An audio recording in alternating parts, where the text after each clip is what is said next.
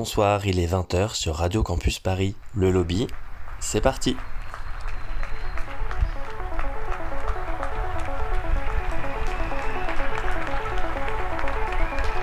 Mais qui dirige vraiment l'Europe?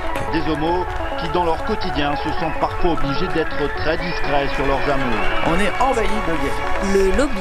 Ils sont dans les campagnes, dans les villes. Les lobbyistes ont plusieurs stratégies pour arriver à influer sur les projets de loi. Radio Campus Paris. Homo, hétéro, égalité, et droit Leur première stratégie, c'est de parvenir à obtenir l'information le plus en amont possible. Euh, bah, même mes amis, hein, ils savent pas ce que ça veut dire cisgenre. Et pour ça, ils vont se tourner vers les petites mains, autant de l'Assemblée que des cabinets ministériels. Vous parlez de certains homosexuels qui se font la courte échelle pour grimper les échelons du pouvoir. Quelle est l'influence réelle des lobbyistes Pour faire reculer encore un peu l'intolérance. Le lobby sur Radio Campus Paris.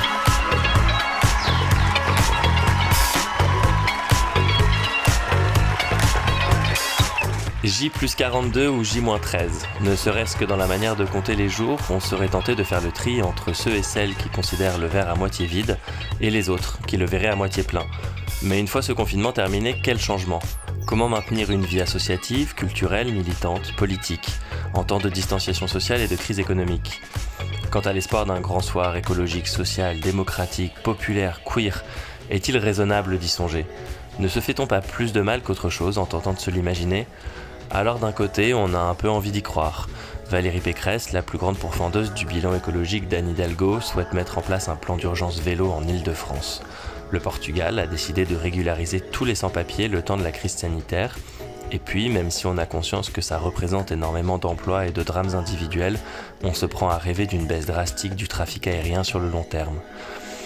Mais tout semble repris de l'autre main. Quand on lit qu'en Hongrie, Orban, qui s'est octroyé les pleins pouvoirs, a choisi pour l'une de ses premières décisions de réduire les droits des trans.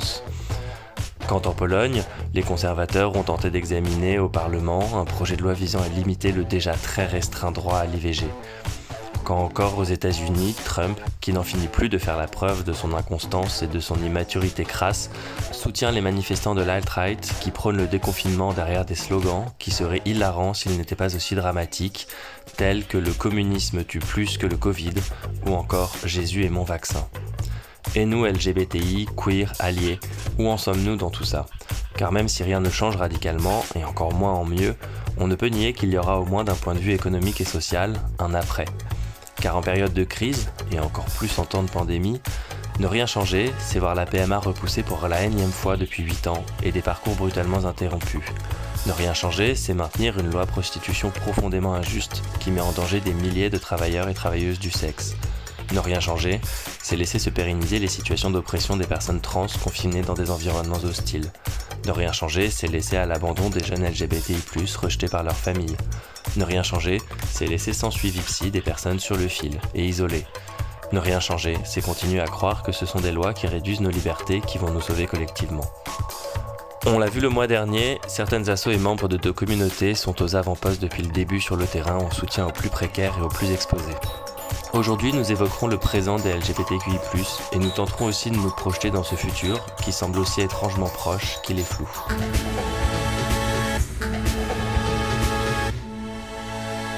Le lobby, septième épisode aujourd'hui, et vous l'aurez compris, on va essayer de parler de nos vies queer en confinement, mais on va aussi essayer d'en savoir un peu plus sur l'après et les combats qui nous attendent.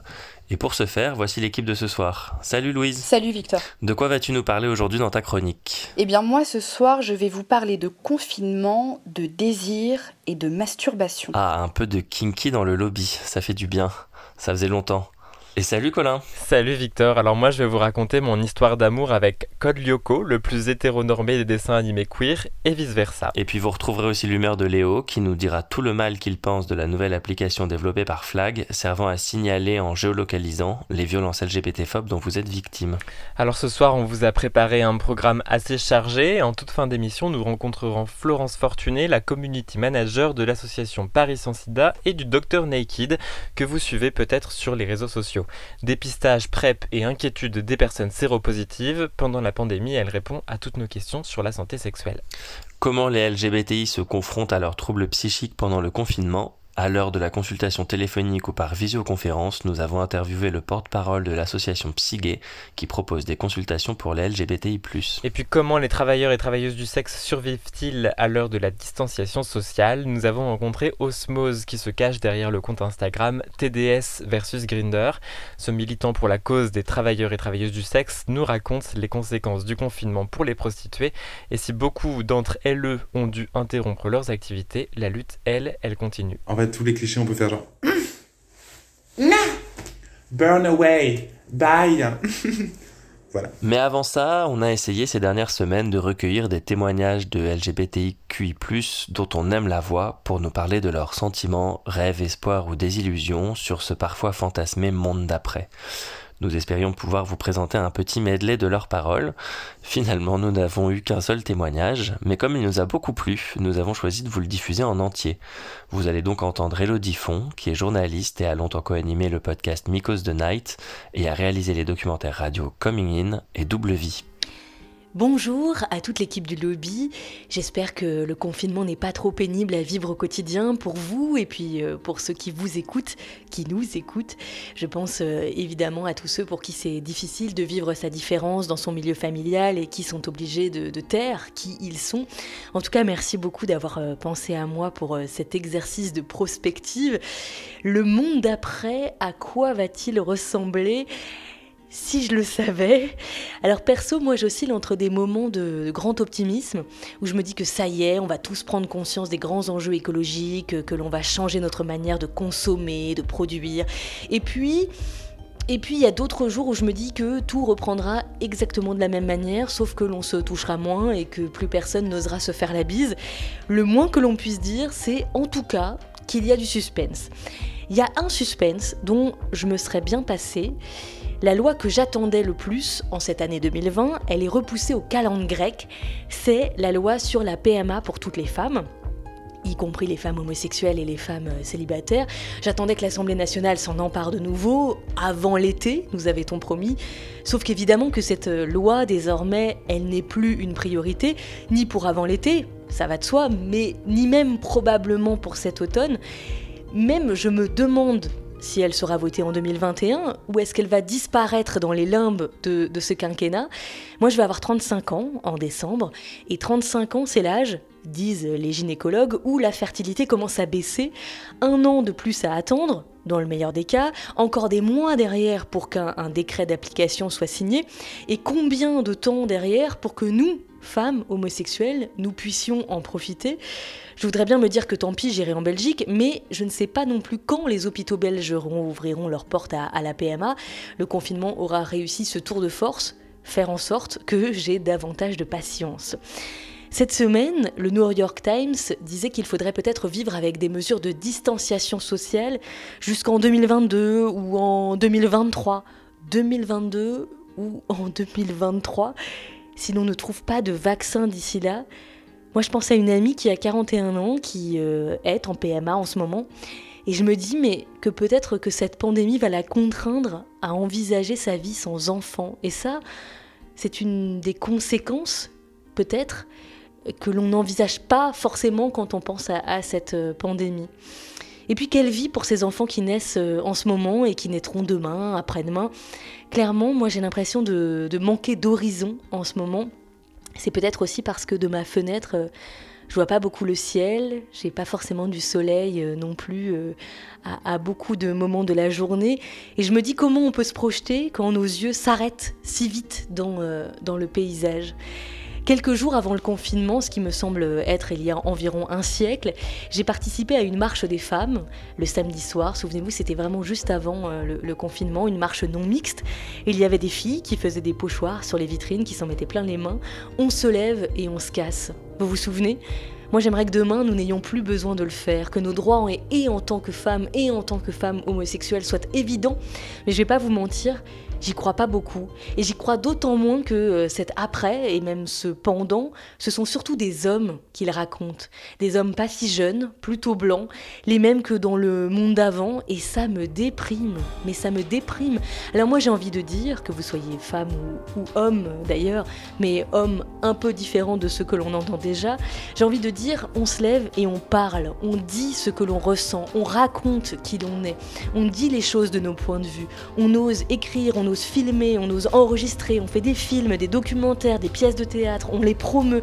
Ça peut paraître simple, mais autour de moi, ça ne l'est pas tant que ça. Moi, j'ai plein de copines qui me disent euh, qu'elles ont envie d'écrire, elles ont le talent d'ailleurs pour les avoir lus, avoir eu la chance de les lire, et pour autant, elles ne se lancent pas, elles ont euh, peur pour plein de raisons. Et le jour où nous oserons autant que nos homologues masculins, alors oui, oui, il y aura eu un vrai changement. Puisse cette pandémie nous pousser dans ce sens, c'est tout ce que je nous souhaite. À bientôt. Enfin, à bientôt. On se comprend. C'était donc Elodie Font qui nous a fait la gentillesse de partager son émouvant témoignage avec nous. Merci beaucoup. Et avant de retrouver nos invités, on va passer à l'actualité queer du mois d'avril, marquée par les 7 ans de l'ouverture du mariage aux couples homosexuels. Mais aussi, comme le rappelait Elodie à l'instant, c'est également ce mois-ci qu'aurait dû être débattu au Sénat, ce projet de loi que beaucoup de femmes attendent depuis un bon bout de temps maintenant, Louise. Ce mois d'avril, le projet de loi légalisant la PMA à toutes les femmes cisgenres aurait dû être débattu en seconde lecture à l'Assemblée nationale après le vote du Sénat. Mais Committee a interviewé la députée à l'REM Laurence Vankenbruck, lesbienne et mère d'un enfant né par PMA en Belgique, pour qui le projet de loi sur l'ouverture de la PMA est en réalité devenu plus qu'incertain. En cette période de confinement, les conséquences de l'absence de droits de nombreuses mères et futures mères sont plus évidentes que jamais. Selon les informations de Committed, certaines mères sociales, faute de droits, ne peuvent bénéficier de l'arrêt pour garde d'enfants, tandis que des femmes, contraintes de faire leur PMA à l'étranger, ont peur qu'une fermeture prolongée des frontières entraîne la fin de leur parcours. Espérons que le projet de loi qu'on attend toutes ne soit pas relégué au bas de la liste des priorités définies par le gouvernement, ou pire, définitivement enterré. Autre info euh, pas réjouissante non plus, une enquête de Tétu parue le 17 avril nous révèle une sordide campagne d'outing de jeunes gays menée au Maroc à l'initiative d'un Instagrammeur comptant plus de 600 000 abonnés. Cet homme, se définissant comme gay et pas fâché avec la contradiction, a construit un argumentaire mêlant allègrement haine de soi, des LGBT et de la religion, le tout matiné d'un penchant malsain pour l'humiliation et le sensationnalisme. Il recommande ainsi, surtout aux femmes, de se créer un faux profil sur les applications de rencontres pour essayer de débusquer leurs maris, frères, cousins ou amis et de partager leurs trouvailles sur des groupes Facebook et WhatsApp. Grinder a mis des annonces d'alerte sur son appli et Instagram a fini tardivement par bloquer le responsable de ce drame, mais les faux profils semblent continuer à proliférer et pour beaucoup le mal est déjà fait. Pour les jeunes gays piégés que Tétu a interrogés, la peur est présente au quotidien. Un suicide causé par ces outings a déjà été confirmé et plusieurs autres y seraient également liés. En France, le coronavirus, c'est les annulations d'événements encore et toujours. Cette fois-ci, c'est le festival Solidays qui n'aura pas d'édition 2020, avec une programmation particulièrement riche rassemblant Aya Nakamura, Black Eyed Peas ou encore Justice. Le festival s'apprêtait à battre un record de fréquentation. L'annulation de cette édition met en péril l'équilibre économique de l'association Solidarité SIDA, qui se voit ainsi privé d'un gain de 3 millions d'euros. C'est également de l'argent en moins pour tous les projets partenaires soutenus par l'association au travers de plus d'une vingtaine de pays. Si vous souhaitez les soutenir, sachez que la billetterie est toujours accessible pour un achat solidaire jusqu'au 30 avril et que comme euh, le remboursement des billets se fait sur demande, eh bien vous pouvez aussi ne pas le demander. Enfin, bien sûr, les dons sont toujours possibles, on vous redonne toutes ces infos sur le site et sur nos réseaux sociaux. En Hongrie, un projet de loi publié au soir de la Journée internationale de la visibilité trans veut annuler la reconnaissance légale du changement d'état civil, considéré pourtant comme un droit fondamental par la Cour constitutionnelle hongroise en 2018. En effet, depuis le 30 mars et l'adoption d'une loi coronavirus par un Parlement majoritairement acquis à sa cause, le Premier ministre national conservateur Viktor Orban, qui tient le pays d'une main de fer depuis dix ans, peut gouverner par décret pour une durée indéterminée. Si ce texte est ratifié par l'Assemblée nationale lors de la session du 4 au 7 mai, la Hongrie deviendra le cinquième pays européen avec Chypre, l'Albanie, le Kosovo et la Macédoine du Nord à appliquer ce régime discriminatoire. Et puis l'association FLAG qui rassemble des policiers LGBTI a lancé, avec le soutien de la DILCRA et de Marlène Schiappa, une nouvelle application destinée à géolocaliser les cas de violence LGBT-phobes. Eh bien, ça n'a pas loupé. Notre Léo est énervé. Écoutez. Coucou la team du lobby. Voilà, on est tous confinés depuis euh, plus d'un mois maintenant. Perso, je suis en, en pleine campagne bretonne avec personne dans les 10 km à la ronde, limite recevoir des photos de bites de vieux mecs parisiens de 50 piges, ça me manque, c'est dire. D'ailleurs, à propos, je voulais vous, parler d'une application qui va changer notre vie, oui, notre vie à nous, celle des LGBTI, une application mise au point par FLAG, l'association des flics LGBT. Alors, euh, je sais ce que vous dites, hein, des flics qui soudainement s'intéressent à la vie des opprimés, c'est un peu comme si euh, Xavier Dupont de Ligonnès devenait conseiller conjugal, ça sonne chelou. Alors, cette application va vous permettre de porter plainte plus facilement en cas d'agression LGBT-phobe avec une petite spécificité. Les données de localisation du lieu de l'agression seront enregistrées et seront envoyées sur une base de données qui permettra, je cite, d'accentuer les politiques publiques sur les zones les plus à risque. Pour être plus clair, nous, les LGBTI, sommes devenus les cautions du bras armé de l'État pour nous habituer petit à petit à un capitalisme de surveillance qui surveille et contrôle nos comportements. Dans une tribune publiée par Slate en juillet dernier, l'historien Yuval Noah Harari se demande si toutes ces technologies, tous ces cookies que nous laissons sur les sites que nous visitons, tous ces data brokers qui se gavent de nos données personnelles, ne finiront pas par se retourner contre nous un jour ou l'autre. Aujourd'hui, Facebook peut deviner la couleur de votre peau, vos opinions politiques et même votre orientation sexuelle simplement avec ce que vous likez innocemment tous les jours. Aujourd'hui, Grinder revend vos données personnelles. Alors bon, vous me direz une appli de plus, une appli de moins, quelle différence? Ici, c'est l'État néolibéral et raciste qui est derrière, soutenu par Marlène Schiappa, c'est écrit sur leur site. Il est évident que tous ces signalements n'iront pas renforcer les effectifs dans le 16e arrondissement où des familles catho-facho frappent leurs enfants qui se découvrent homo ou trans. Le but est de justifier avec des chiffres des politiques néocoloniales dans les quartiers populaires, dans les zones où les racisés sont les plus nombreux. Ce que Flag veut, c'est de pouvoir légitimement, avec le consentement éclairé des Gwyn, des PDD trans et des Inter, aller casser la gueule à des Noirs et des Arabes en toute impunité, comme on l'a vu récemment à Villeneuve-la-Garenne. Après ces événements d'ailleurs, s'en sont suivis de nombreuses réactions sur les réseaux sociaux. Je m'y associe. Gardons en tête que tous les flics sont des porcs, même les flics LGBT. Le message est clair, merci Léo. Dimanche dernier, c'était la journée de la visibilité lesbienne, Louise. Oui, à l'occasion de la semaine de la visibilité lesbienne, le collectif lesbien Prod Lesbienne a lancé la semaine dernière sur Twitter le hashtag violence lesbophobe pour parler des violences qui nous sont infligées et dont personne n'a envie d'entendre parler. Alors beaucoup de concernés ont tweeté leur témoignage toute la semaine sur les réseaux sociaux. En voilà un exemple. Les violences lesbophobes, c'est quand tu vas récupérer tes potes en couple au commissariat après qu'elles se soient faites tabasser dans la rue et qu'on t'accueille avec un Vous venez chercher les Gwyn Vous êtes toutes pareilles. Elles avaient qu'à être discrètes, c'est de leur faute. On ne le répétera jamais assez, Police partout, justice nulle part. Faut-il s'attendre à une pénurie de préservatifs sans transition à cause de la pandémie? C'est Committed qui soulève la question et qui nous raconte que la Malaisie, plus grand producteur mondial de préservatifs, se voit pénalisée par le très strict confinement qui s'y déroule. Le géant mondial du préservatif, Carex, s'attendait à une baisse de 200 millions de préservatifs par rapport à la normale de mi-mars à mi-avril.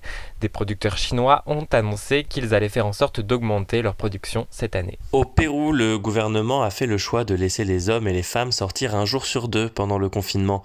Bonne nouvelle donc pour les couples LGBT qui sont ainsi les seuls à pouvoir se promener ensemble. Et puis un autre mouvement que vous avez peut-être vu passer euh, sur Twitter, le hashtag trans et Andy. L'idée c'est que les personnes concernées publient des photos d'elles avec une liste de leurs handicaps physiques et troubles psychiques, le but étant de visibiliser ces personnes peu entendues par le milieu médical notamment. Hélas, le hashtag a été envahi par une horde de trolls qui ont dû penser que se moquer des personnes concernées pouvait les aider à exister plus intensément. En tout cas, on reviendra dans nos prochaines émissions sur la thématique du handicap au sein de la communauté LGBTI. Vous pouvez compter sur le lobby. Mais pour l'heure, on va marquer une petite pause dans cette émission avec Eustache McQueer, Frozen Toes sur Radio Campus Paris.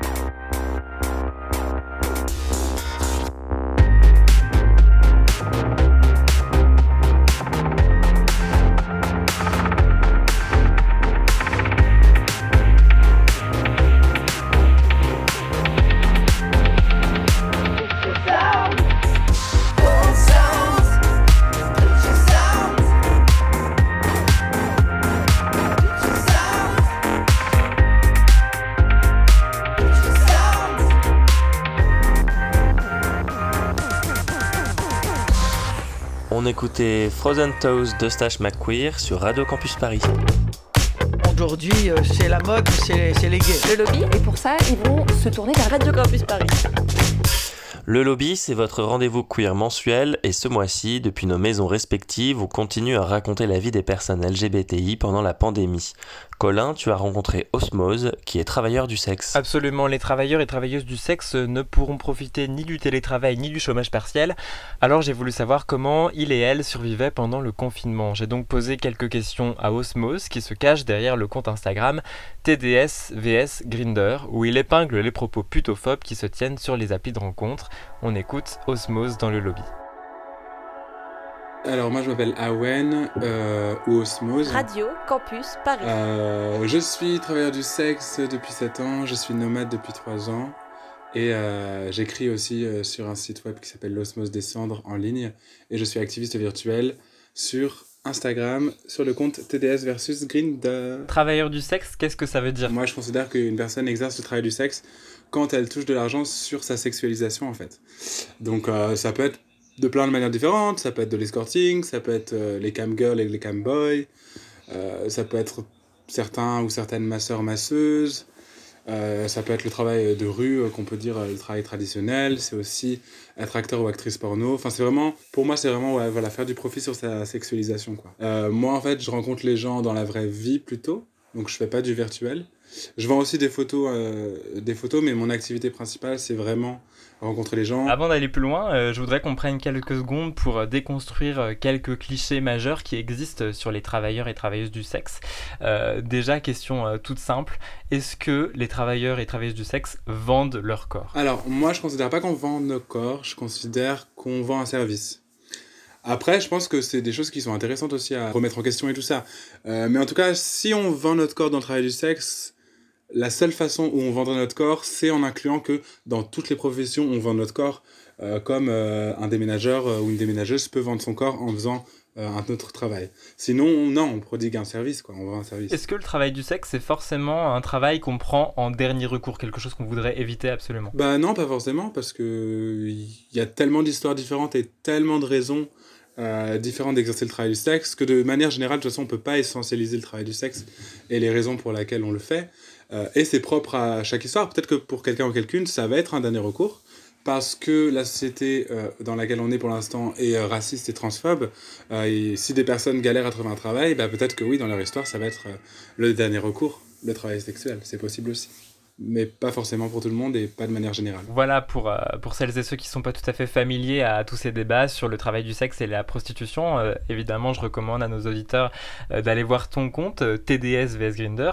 Qu'est-ce qui t'a poussé, toi, à créer ce compte? C'est parti d'un compte qui s'appelait Femmes Noires versus Dating. Et en fait, une personne a été influencée, inspirée pour créer Personnes racisées versus Grinder. Et du coup, il y a aussi, dans la foulée, eu Personnes trans versus Grinder. Et ensuite, il y a eu euh, versus Grinder. Et moi, je me suis dit, bah, je vais en faire un pour les TDS. Et puis après, il y a eu Gros versus Grinder. Et puis maintenant, il y a aussi Handicapé versus Grinder. Pourquoi toute cette armée de, de comptes Instagram versus Grin- Grinder Qu'est-ce que ça veut dire de, de cette application, du coup? Bah en fait, Grinder, donc qui est l'application de base de rencontres euh, gays ou en tout cas la plus connue, bah c'est une application où on retrouve euh, bah, beaucoup de gays et beaucoup de racisme, beaucoup de transphobie, de transphobie, de validisme, de sérophobie euh, et de grossophobie. Euh, donc en fait, il y a un moment, c'est pas possible. Donc c'est une façon de militer pour dénoncer ça et de dire bah est-ce qu'il y a moyen que peut-être on, on s'éduque en fait parce que il y a de quoi faire quoi. Moi je suis un hippie donc clairement donc je pense que avec la pédagogie il y a la chance qu'un un dialogue se crée autour des choses et que la personne évolue en face est plus grande que si je lui dis d'aller se faire foutre.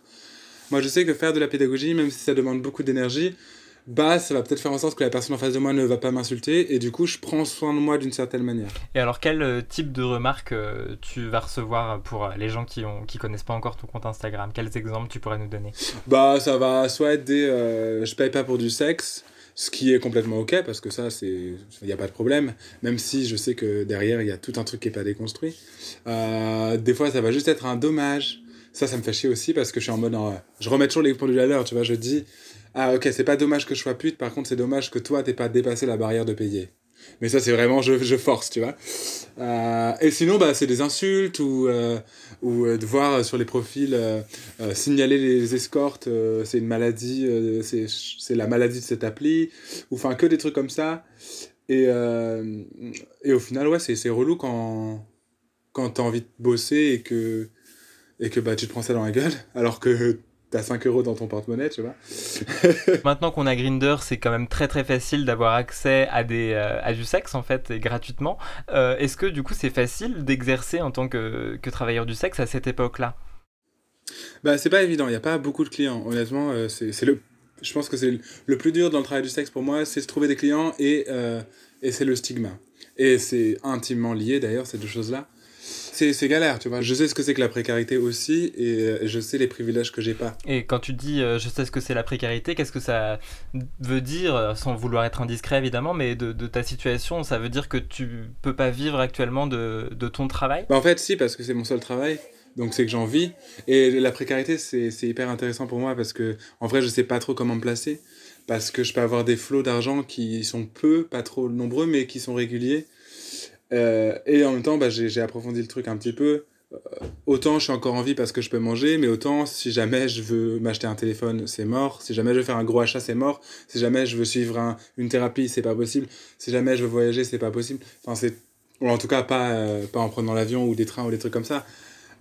donc ouais, c'est une façon d'être précaire aussi. Ça m'est déjà arrivé de, de, faire du stop avec 5 centimes en poche, par exemple.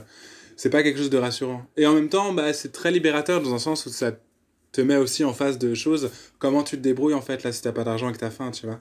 Et bah tu trouves des, des solutions, tu, tu, tu, fais les poubelles, tu demandes de l'aide, t'apprends ta relation à demander de l'aide, comment tu te sens, nanana, et tu t'explores quoi. Alors aujourd'hui avec le confinement, qu'en est-il de ta situation à toi déjà? Du coup tu peux pas du tout travailler j'imagine? Bah en fait euh, j'ai depuis le confinement j'ai je suis allé voir un client, donc j'ai bossé. Bon c'est cool, il était à 400 mètres. Et puis surtout, euh, bah, c'est pas. Tu vois, si on bosse pas, on mange pas. Donc, euh, euh, ne pas sortir, c'est bien pour la santé publique, mais manger, c'est aussi bien pour la santé. Donc, le choix, il est vite fait, en fait. Et d'ailleurs, c'est hyper intéressant parce que ça, c'est pas que en temps de coronavirus. Le choix, il est toujours vite fait. Par exemple, si tu penses. moi, j'ai le VIH. Et, et dans, le, dans le milieu, on a beaucoup de mal à imposer la capote. Parce qu'en fait, on a moins de clients parce qu'il y a du stigma. Et en fait, les TDS sont toujours face à un choix qui est soit tu manges et il y a des risques que tu chopes le VIH, ou soit tu manges pas, mais c'est sûr que tu ne choperas pas le VIH, tu vois. Euh, parce que c'est compliqué d'imposer la capote. Et en fait, c'est vraiment cette histoire de, choix un peu, tu vois, genre, euh, on y va, mais assurer notre sécurité, bah, c'est pas forcément garanti parce que parce qu'on est stigmatisé et que les gens n'ont pas, n'ont pas reconnu notre profession euh, de manière systémique, mais aussi dans leur cœur, en fait. Est-ce que dans, dans l'après, le monde d'après, comme on dit, le post-confinement, il y a déjà des actions, des manifestations, et des, des, actions militantes qui sont déjà organisées, qui sont déjà prévues? Je pense qu'il faut qu'on décuple le nombre de manifs. On a des dates aussi qui sont importantes. Euh, mais aussi, il faut dire que... Bah, ça fait très très longtemps que les putes elles luttent. Et aujourd'hui encore quand on est en manif en vrai euh, on est de 40 à 200 donc euh, il y, a, une partie de moi qui me dit ok maintenant qu'il y a une communauté qui est en train de grandir il faut qu'on fasse plus de manifs pour qu'on ait plus d'alliés. En même temps on lutte quotidiennement en fait. Les TDS on a une charge mentale et émotionnelle qui est très très lourde. On lutte quotidiennement tous les jours euh, on peut se prendre une remarque ou on voit un article qui passe ou et ça, c'est très, très, très épuisant. Et puis derrière, on organise des trucs, on fait des machins, on fait virtuellement, on bosse là-dessus. Enfin, c'est. On répond à des questions, on déstigmatise, on. On n'arrête pas en vrai. Franchement. Euh, moi, j'ai jamais autant bossé que ça, hein, tu vois. Genre, depuis que je suis sur Instagram, je suis en mode, oh putain, elle est où ma vie déjà? Tu vois? C'était Osmose du compte Instagram Travailleurs du sexe versus Grinder. Alors si vous souhaitez soutenir les travailleuses et travailleurs du sexe, de nombreuses cagnottes ont été mises en place par de nombreuses associations, le Stras, Accept ST notamment. On vous met tous les liens sur le site internet de l'émission. Et puis si vous voulez en savoir plus ou éduquer vos proches sur la question du travail du sexe, je ne peux que vous recommander d'aller sur le compte de Travailleurs du sexe versus Grinder, mais il y en a mais il y en a bien d'autres, Tapote Pute, Par et Pour, ou encore le compte de Beverly Ruby. Encore une fois, on vous met tous ces liens sur nos réseaux sociaux et sur le site internet de l'émission. Merci Colin. Alors être confiné seul, c'est aussi se retrouver en tête à tête avec son corps. Louise, ce soir, tu nous parles de masturbation, de désir et d'orgasme. Il est posé là, juste à côté, l'objet qui change le rapport que j'entretiens avec mon corps, celui qui ajoute du piquant à mon confinement. Un Satisfyer rose poudré, il tient dans ma main et m'a été offert dans une voiture aux États-Unis par Jenny. Jenny est le genre d'amie avec qui il se passe plus si affinité. Elle sait que je ne me suis jamais masturbée autrement qu'avec mes doigts. C'était en 2019. 28 avril 2020, midi 35. Puisque le confinement a fait doubler mon temps d'écran, je scrute mon fil Twitter pour la dixième fois de la journée. Un tweet de Friction Magazine. Clémence Alzard met du cul dans vos oreilles pour bien commencer la journée. Clémence Alzard, je l'aime beaucoup. Son journalisme est militant, puissant même, quand elle s'attache à sortir les lesbiennes du placard. C'était en novembre dernier, sur France Q, décidément. Je suis intriguée. J'ai toujours été sensible au son, aux mots. Midi 36, je lance le podcast. Un bruit de vibromasseur, le souffle d'une femme, haletant, il se rapproche. Orgasme, du grec orgasmos, bouillonner d'ardeur. État de tension, d'excitation, de turgescence d'un tissu ou d'un organe. Point culminant du plaisir sexuel. Le clitoris entre en érection. L'orgasme mène parfois à l'éjaculation. Qui peut se targuer d'avoir entendu ça en cours d'éducation sexuelle? Personne. Quand le pénis, la banane et le préservatif masculin sont au centre des programmes, le clitoris n'a fait son entrée dans les manuels scolaires qu'en 2017. Selon un rapport du Haut Conseil à l'égalité entre les femmes et les hommes, une fille de 15 ans sur 4 ne sait pas qu'elle a un clitoris. Personnellement, j'ai appris son existence la nuit de mes 21 ans. Je raconte ma sexualité pour pallier au tabou millénaire qui fait taire les femmes. Le personnel est politique.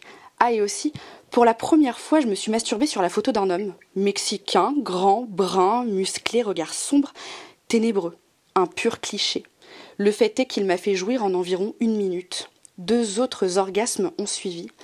J'avoue avoir été quelque peu décontenancée par cette attirance soudaine pour le sexe opposé, puis j'ai ri en imaginant les hommes de ce monde me répondre T'es lesbienne parce que t'as jamais essayé les pénis. J'augmente la vitesse de mon jouet, j'ai envie de plus. Finalement, la masturbation est les miroirs des luttes féministes. Nous voulons plus, plus de visibilité, plus de temps de parole, plus de droits. Je me suis émancipée du regard patriarcal. Je continuerai de casser l'ambiance aux soirées. Mon souffle se fait de plus en plus rapide, je suis désormais loin des injonctions sociales.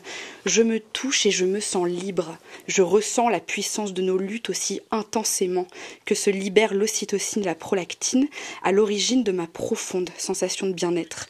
Ma jouissance, elle, est extrême.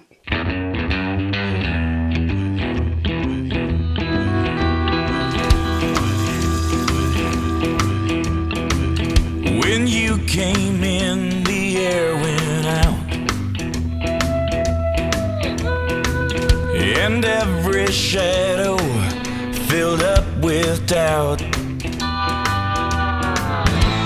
I don't know who you think you are, but before the night is through, I wanna do bad things with you. I'm the kind to sit up in his room.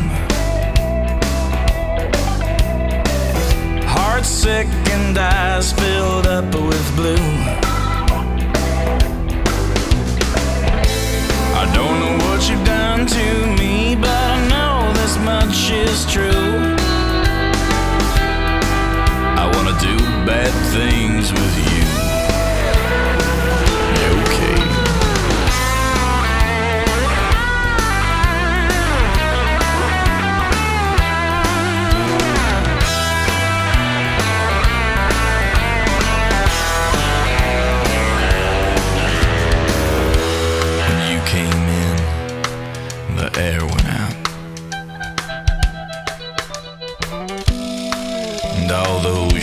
Shadows there filled up with doubt. I don't know who you think you are, but before the night is through, I wanna do bad things with you. I wanna do real bad things with you.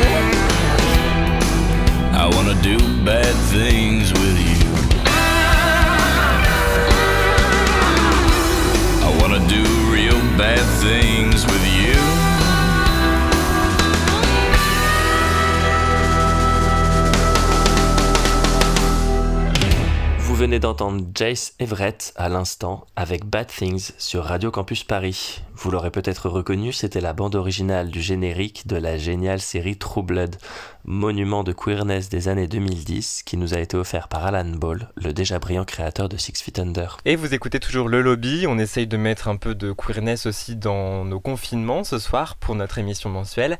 Et avec toi Victor, on va aborder notre deuxième sujet, que font les LGBTI + face à leurs troubles psychiques pendant la pandémie?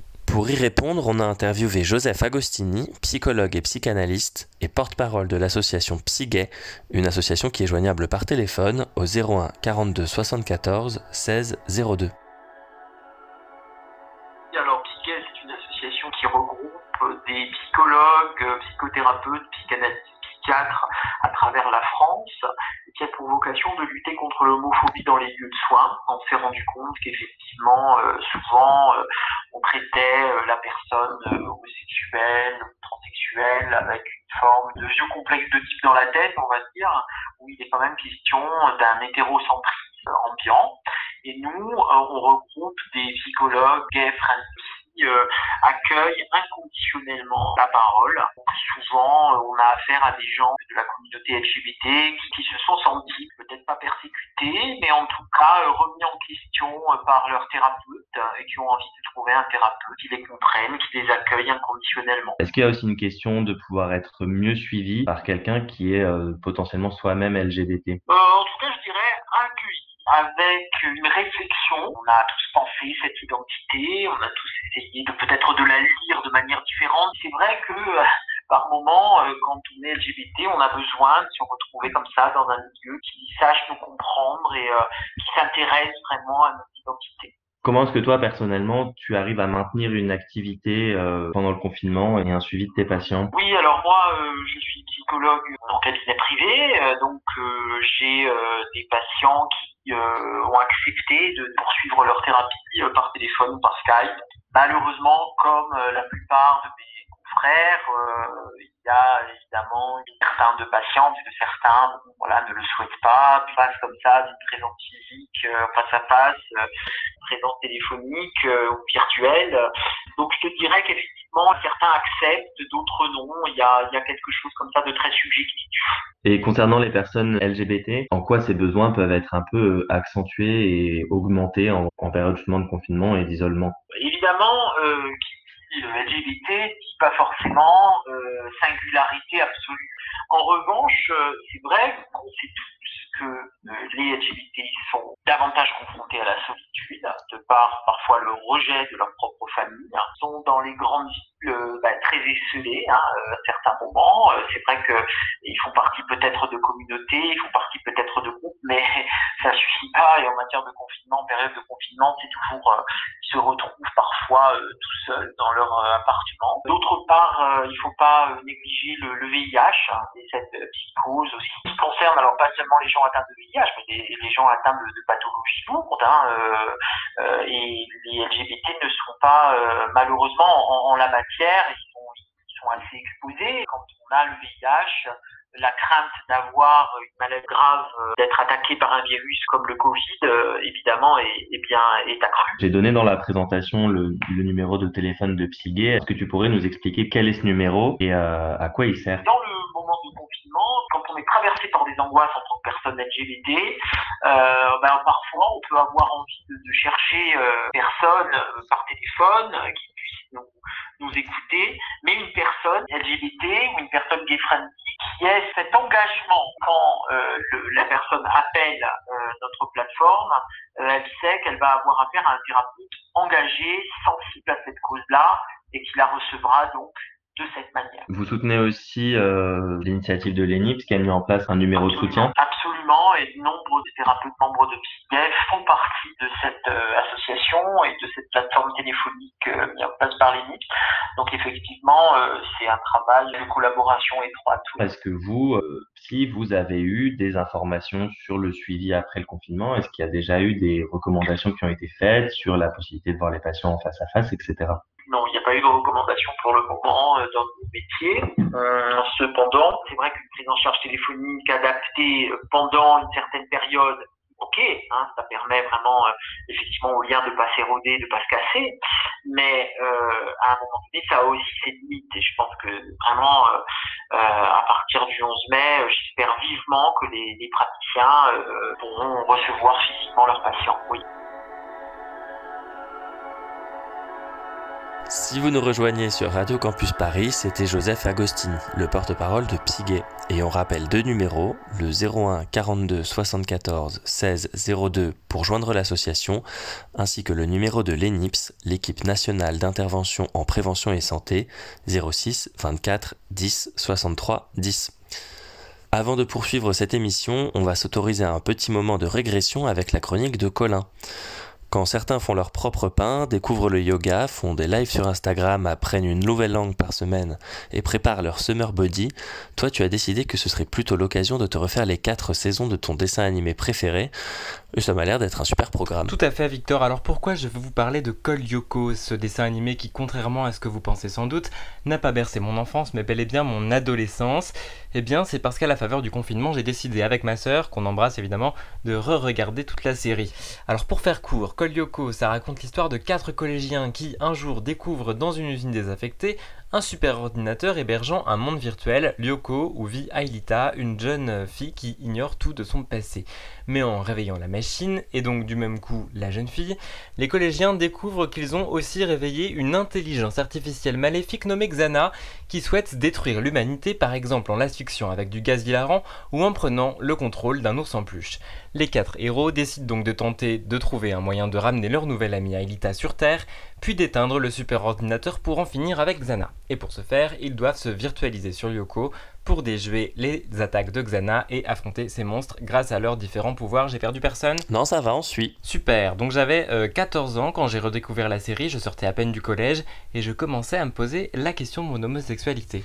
Dans l'idée, le lien entre une série pour jeunes intello dépourvu d'amis mais intéressé par l'informatique, j'ai changé, et mon homosexualité naissante ne vous saute pas au visage. J'y viens. En 2012, je m'inscris sur un forum dédié à la série. En 2013, je m'y suis fait tout un tas d'amis. En 2014, je lance une fanfiction, oui. Et surtout, le lendemain des résultats du baccalauréat, je rencontre pour la première fois ceux qui jusque-là n'étaient que des pseudos et des avatars, et parmi eux, celui qui en 2015 devient mon premier mec. Il se trouve qu'avant de rencontrer IRL, cette communauté dans laquelle j'étais entré, je n'aurais jamais pensé qu'une telle proportion de mecs gays puisse se retrouver dans un même groupe social, et pourtant je venais d'avoir un bac L. Alors en m'autorisant ce marathon code liokesque, j'ai voulu comprendre. Il n'y a certes aucun personnage lesbien, gay, bi ou même trans dans cette série, et bien qu'une fanfiction yawa cherchée sur Google ait provoqué chez moi d'immenses émois, ceci est un euphémisme, en mettant en scène la romance, ceci est un euphémisme, entre deux personnages principaux, la série ne traitera pas une seule fois de l'homosexualité en 95 fucking épisodes, jamais. Le premier personnage de la série, c'est Jérémy, nerd, sans amis, le super ordinateur et ses mystères, c'est son secret, et il va le partager eh ben, avec quelques amis, peu à peu, parfois brusqués par le cours des choses. Bah ça c'est l'histoire de mon coming out. Il rencontre donc Ailita, une jeune fille totalement déboussolée qui vit dans la peur de son ennemi, Xana, et qui une fois arrivée sur Terre a du mal à trouver ses repères, au point de vouloir retourner sur Lyoko comme on retourne dans le placard. Au fur et à mesure de la série, elle gagne en assurance, obtient même de nouveaux pouvoirs, notamment des ailes majestueuses. Une autre histoire de coming out. Bon alors ok, mais Alita et Jérémy, bah, à la fin ils finissent ensemble. Et en fait dans toute cette hétéronormativité il y a Odd. Odd c'est un personnage un peu à part. Il parle avec une voix suraiguë au point que les novices peinent toujours à savoir s'il s'agit vraiment d'un garçon ou bien d'une fille. Et ce qui définit Odd ce sont surtout ses couleurs. Une tenue violette et des cheveux blonds, donc jaune, jaune et violet, soit les couleurs du drapeau non binaire. Odd est un personnage très extraverti, il tourne dans des clips disco hauts en couleurs, et puis il y a ce prénom, Odd, bizarre, bizarre, donc queer. Odd porte en fait en lui tout ce que les créateurs d'une série animée jeunesse dans les années 2000 pouvaient se représenter de queer. Et même si Odd est totalement hétéro, on va même apprendre qu'il est sorti avec toutes les filles de quatrième à pareil Klinger, eh bien pour moi Odd c'est le refoulé absolu. Odd, c'était pas vraiment moi, mais peut-être que c'était l'un d'entre nous, nous qui étions queer sans peut-être le savoir ou sans savoir comment composer avec cette certitude naissante et qui regardions Code Lyoko il y a quelques années. Merci beaucoup Colin, ça donne très envie de découvrir euh, Code Lyoko pour les gens comme moi qui sont malheureusement passés à côté.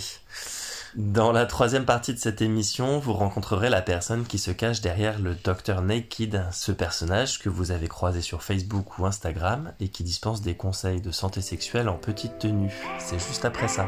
Qui est cette dans son regard Sa fille anormale et sa fille au doigt. Défigurée là Qui est ce bâtard tendant vers la borderline Du raniste affable qui suce sa proie? Décapitez-le Offrez sa tête au roi. Faites-en ce que vous voulez Vous ne la connaissez pas. La reine veut la dévorer.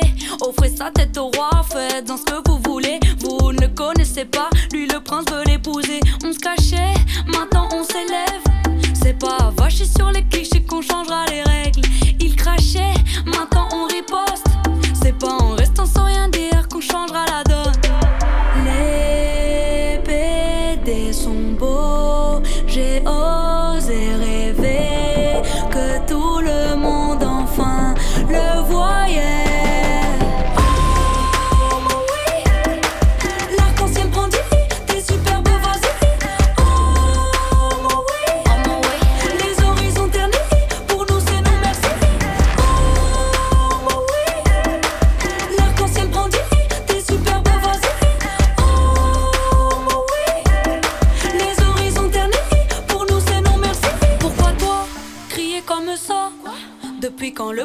des autres peut amoindrir le tien Tu dis quoi?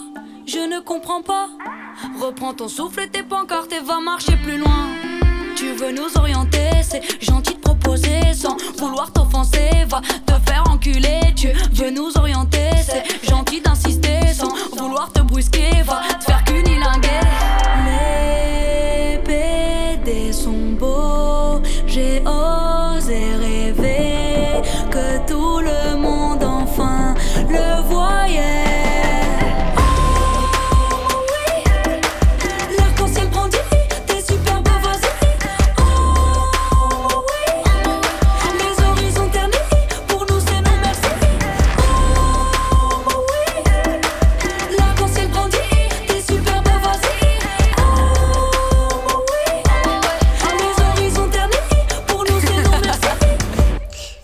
d'écouter ensemble Aloïs Sauvage avec Homo Oui à l'instant sur Radio Campus Paris. Aujourd'hui, euh, c'est la mode, c'est c'est les gays. Le lobby, et pour ça, ils vont se tourner vers Radio Campus Paris. Le lobby, troisième et dernière partie de notre émission de ce soir. Aujourd'hui, on continue à s'intéresser au bien-être des LGBTI pendant le confinement. Un confinement qui ne doit pas nous faire baisser la garde sur notre santé sexuelle. Absolument, d'autant que les questions sont nombreuses à défiler sur les réseaux sociaux. Dois-je continuer à prendre la PrEP? Suis-je plus susceptible d'être touché par le Covid-19 si je suis séropositif? Y a-t-il d'ailleurs un lien avéré entre le VIH et le coronavirus? On a posé toutes ces questions à Florence Fortuné. Elle est community manager pour l'association Vert Paris Sans Sida et pour le compte du Dr Naked. Et son boulot, c'est aussi de répondre à toutes ces questions. On l'écoute. Le lobby Radio Campus Paris. Comment est-ce qu'on fait pour se faire dépister pendant le confinement? Est-ce que c'est possible? Alors nous, euh, dès que le confinement il a été prononcé, on s'est rendu compte que bah, déjà d'une part les laboratoires de biologie médicale, ils allaient être occupés par la réponse à la crise sanitaire, ce qui est totalement euh, normal. Et que euh, par conséquent, ils allaient être moins disponibles pour les dépistages VIH et IST, et qu'en plus, les centres de santé sexuelle et les CEGID allaient euh, devoir restreindre leur activité. Et donc, on a pris contact avec euh, les structures qui proposaient habituellement des dépistages. Et on a envisagé des moyens de faire parvenir des autotests VIH à domicile gratuitement, avec en plus du gel, des préservatifs et du matériel de réduction de risque, avec un système de suivi et euh, de conseil à distance, ainsi que du coup de prise en charge euh, pour les personnes dont le test est positif. Et euh, en plus de ça, du coup, on continue par ailleurs euh, de, de proposer l'offre VIH Test qui a été lancée en juillet dernier et qui permet à toute personne avec ou sans couverture sociale de bénéficier d'un test VIH sans ordonnance, sans frais et sans rendez-vous euh, dans tous les laboratoires de Paris. Si je prends la PrEP, euh, un traitement comme la PrEP, est-ce que je dois continuer ce traitement pendant le confinement? Ce qu'il est important de rappeler, c'est que si on est confiné euh, seul euh, ou si la charge virale de notre partenaire est indétectable, arrêter la PrEP pendant plusieurs semaines, ça pose vraiment aucun problème. Ça peut être l'occasion de faire une pause. Et il n'y a pas d'effet indésirable à cette pause. Faudra juste, et j'insiste vraiment là-dessus, euh, faire bien attention à sa protection PrEP et euh, au- au- à utiliser des capotes quand on euh, reprend une activité sexuelle euh, plus diversifiée par la, par la suite. Et euh, si on arrête la PrEP, il faut bien respecter les schémas de prise après le dernier rapport sexuel. Il faut pas hésiter surtout à rester en contact avec son prescripteur en cas de besoin. Et parce qu'en fait, le confinement ne doit pas être l'occasion d'un éloignement avec les structures de santé. Il faut continuer à, prendre soin de soi et de sa santé. Si vous avez un suivi PrEP, il faut privilégier la téléconsultation avec son prescripteur habituel. Si on a déjà utilisé son ordonnance, d'ailleurs, elle peut être renouvelée pour un mois directement en pharmacie. Et pour les personnes qui n'ont jamais pris la PrEP, ben, un rendez-vous en téléconsultation peut vous être proposé euh, au cas par cas pour commencer la PrEP ou euh, pour, euh, pour y réfléchir en fait en prévision de la sortie du confinement. Et enfin, ben, pour savoir quels centres et consultations restent accessibles pendant le confinement, parce qu'il y a quand même beaucoup de centres en santé sexuelle qui, ben, qui ont dû fermer là, faut pas hésiter à jeter un œil au site de SIDA Info Service et à la page du docteur Naked d'ailleurs, parce que je, je relais souvent euh, tous les horaires en fait des, euh, des centres plus particulièrement parisiens, mais euh, c'est possible pour toute, pour toute la France sur le site de Sida Info Service. Est-ce que le 11 mai, on va pouvoir retrouver une activité sexuelle habituelle? A priori oui, après, nous vraiment, ce sur quoi on essaye de mettre l'accent, et d'ailleurs on a fait une une euh, campagne, enfin on a diffusé en fait des messages euh, du Dr Naked via l'application euh, Hornet, qui est une application de rencontre, pour rappeler aux usagers de l'application bah déjà le fait qu'ils sont pas seuls pendant le confinement, les inviter à, à réduire les risques s'ils craquent et qu'ils sortent voir quelqu'un pendant le confinement, mais aussi et surtout, et c'est ça qui, qui, nous intéresse ici, c'est pour les inviter à faire un test un dépistage en fait VIH et IST avant le 11 mai. C'est, je pense qu'il y y a vraiment, c'est vraiment important de se préparer en fait à la sortie du confinement et euh, de bah, d'avoir des capotes euh, en stock, euh, de faire son petit dépistage, de éventuellement recevoir son autotest vu que nous on permet cet envoi. Et enfin voilà, de, de, bien se préparer à ça. Mhm. Est-ce que les porteurs du VIH sont plus susceptibles d'être touchés par le Covid-19 Alors non, euh, et d'ailleurs, je vous invite à, euh, aux auditeurs, à aller sur le compte du Dr Naked et à regarder le post que j'ai fait là-dessus. Une personne séropositive qui prend son traitement et dont la charge virale est indétectable ne risque pas plus qu'une personne séronégative de tomber euh, gravement malade du Covid-19. Après, certaines personnes vivant avec le VIH sont plus exposées aux complications euh, liées au Covid-19, mais en fait, c'est en raison d'autres facteurs, comme par exemple un âge avancé, euh, la présence de maladies associées comme euh, le diabète, les maladies cardiovasculaires ou l'insuffisance respiratoire chronique ou alors un cas d'obésité très sévère, même si j'aime pas trop ce terme et j'aime pas trop parler d'IMC, mais voilà, un indice de masse corporelle qui est supérieur à à, 40. Euh. Alors, on a vu euh, ces derniers temps des, certaines agressions homophobes ou du moins des messages homophobes sous prétexte que euh, le coronavirus viendrait des personnes homosexuelles. toi qui, qui suis un petit peu les réseaux sociaux grâce à ton travail, tu, tu pourrais comprendre d'où vient cette rumeur? Bah, en fait, ce que nous, on a observé, bon, déjà, je trouve ça super important de rappeler que dès le départ, qu'il n'y a pas de lien entre le VIH et, et le coronavirus. D'ailleurs, il y a un, un, article de France Culture qui a été publié récemment et là, je les cite qui disaient euh, très clairement que ce qui est sûr, c'est qu'en l'état actuel de nos connaissances, il est tout à fait abusif de comparer l'évolution clinique du SARS-CoV-2 euh, avec celui du VIH. En plus de ça, il n'y a pas de morceau de VIH dans le Covid-19. C'est quelque chose qu'on a lu aussi euh, beaucoup. Et il n'y a pas non plus... Enfin, j'ai lu beaucoup de, de, personnes qui se demandaient si la PrEP protégeait du Covid-19, ce qui n'est pas le cas.